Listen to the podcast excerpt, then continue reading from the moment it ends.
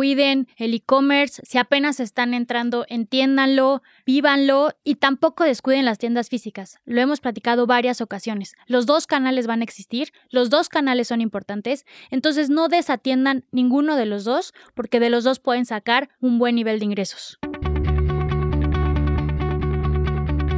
Amazing Retail es el espacio creado por Getin, la plataforma que cuida la salud de tus clientes y vendedores con su semáforo de saturación. Mide la ocupación de tu tienda en tiempo real y monitorea la distancia permitida. Fomenta la compra responsable y crece tu negocio. Solicita un demo en contacto.getin.mx. Para más información, entra a getin.mx y contáctanos.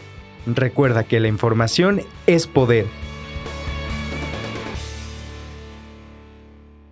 Bienvenidos a Amazing Retail. Yo soy Anabel. Y yo soy Francisco. Para el episodio de hoy vamos a platicarles sobre algunas tendencias que estarán presentes a lo largo de este año en la industria del retail.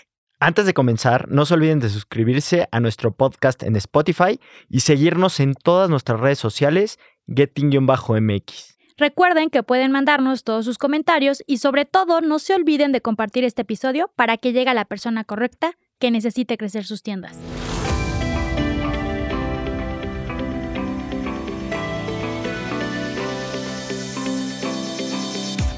Algo con lo que me gustaría empezar es que con el seguimiento y el análisis que hemos hecho desde el comienzo de la pandemia, la tendencia más importante que hemos visto es que a pesar de la contingencia, la gente continuará comprando y seguirá saliendo de sus casas. Frank, y esta tendencia y este comportamiento de estos compradores también lo hemos visto en otros países. Recuerden que hemos visto videos que se han hecho virales en donde se ven largas filas fuera de ciertas tiendas como Zara, Bershka, en donde la gente esperaba para poder entrar. Sí, principalmente pasó, recuerdo bien estos videos en, en Europa.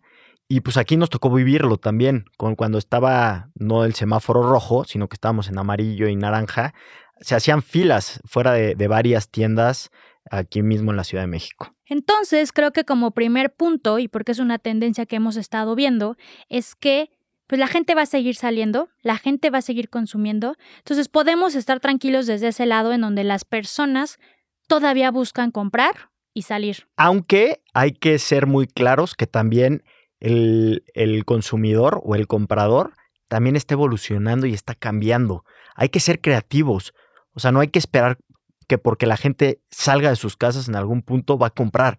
Hoy hay que ser muy creativos en la forma de atraer a las personas y de ofrecerles nuestros productos o servicios.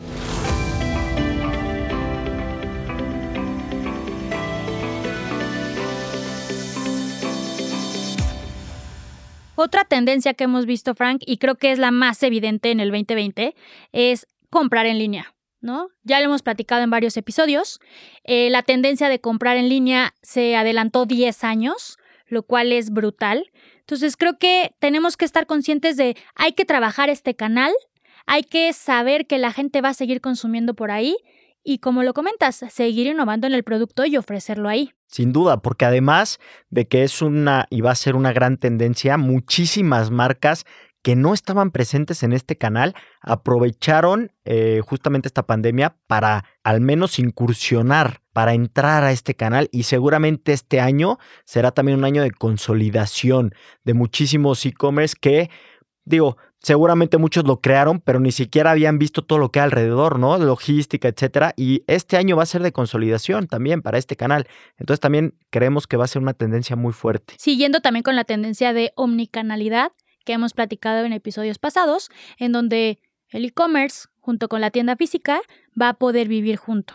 Y aquí justamente yo regreso al punto y perdón por repetir y ser reiterativo el tema de creatividad.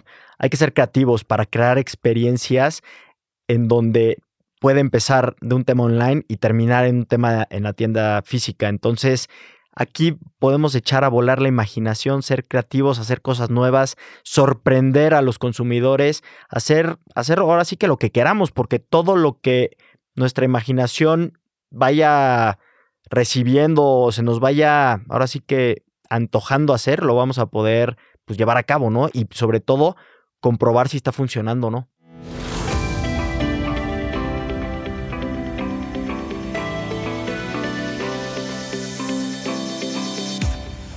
Hay otra tendencia que estamos viendo es que las tiendas físicas se van a volver estandartes de las marcas.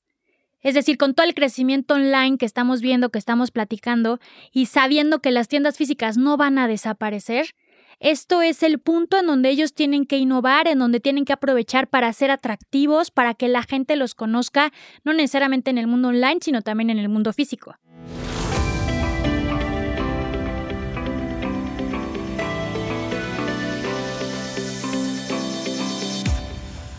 Otra tendencia más que, que, ya no es tanto de tiendas, sino de espacios comerciales, es lo que también veníamos platicando, que los espacios comerciales pues se están convirtiendo en espacios de entretenimiento. Y seguramente este año lo vamos a ver, obviamente no ahorita con semáforos rojos, pero seguramente cuando, cuando ya empiece a bajar un poco el tema de, de la pandemia, veremos a la gente salir a pasear, no necesariamente a comprar a los espacios comerciales, porque también hay que ser eh, digo, hay que, hay que ver la realidad. La gente va a estar golpeada en cuanto a sus presupuestos. Entonces, seguramente no, no pensemos que la gente cuando salga de sus casas después de este segundo encierro, pues va a tener dinero para ir a comprar, ¿no? Como nos pasó en noviembre, que, que sí hubo un tema de, de, de muchas compras, seguramente no va a ser tan fuerte pero lo que sí creemos nosotros es que la gente sí va a salir a los espacios comerciales. Y sobre todo a los centros comerciales donde los espacios son abiertos. Hemos visto que el incremento en particular en estos centros comerciales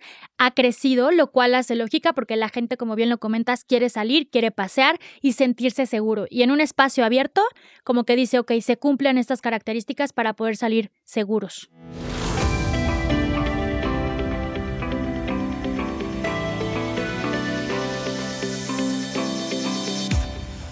Y una quinta tendencia, y no menos importante, es todo este tema de la medición. Medir aforos, medir todo lo que haces, comprobar que lo que haces, qué efecto tiene. Y obviamente este año va a cobrar una relevancia brutal, porque hoy no puedes desperdiciar un solo centavo del dinero, del presupuesto que tienes destinado para ciertas acciones.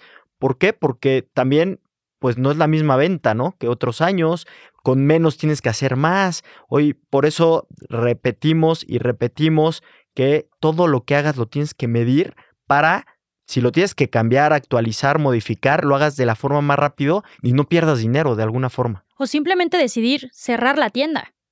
A ese grado. Por eso es bien importante que empiecen a analizar la información para tomar ese tipo de decisiones que son estratégicas para cualquier marca. Y bueno, ya llegando al final de este episodio, pues siempre nos gusta recomendarles, hacerles dos o tres recomendaciones sobre qué hacer. Yo me quedo con la de medir, medir todo lo que hagan desde ahorita empiecen a medirlo.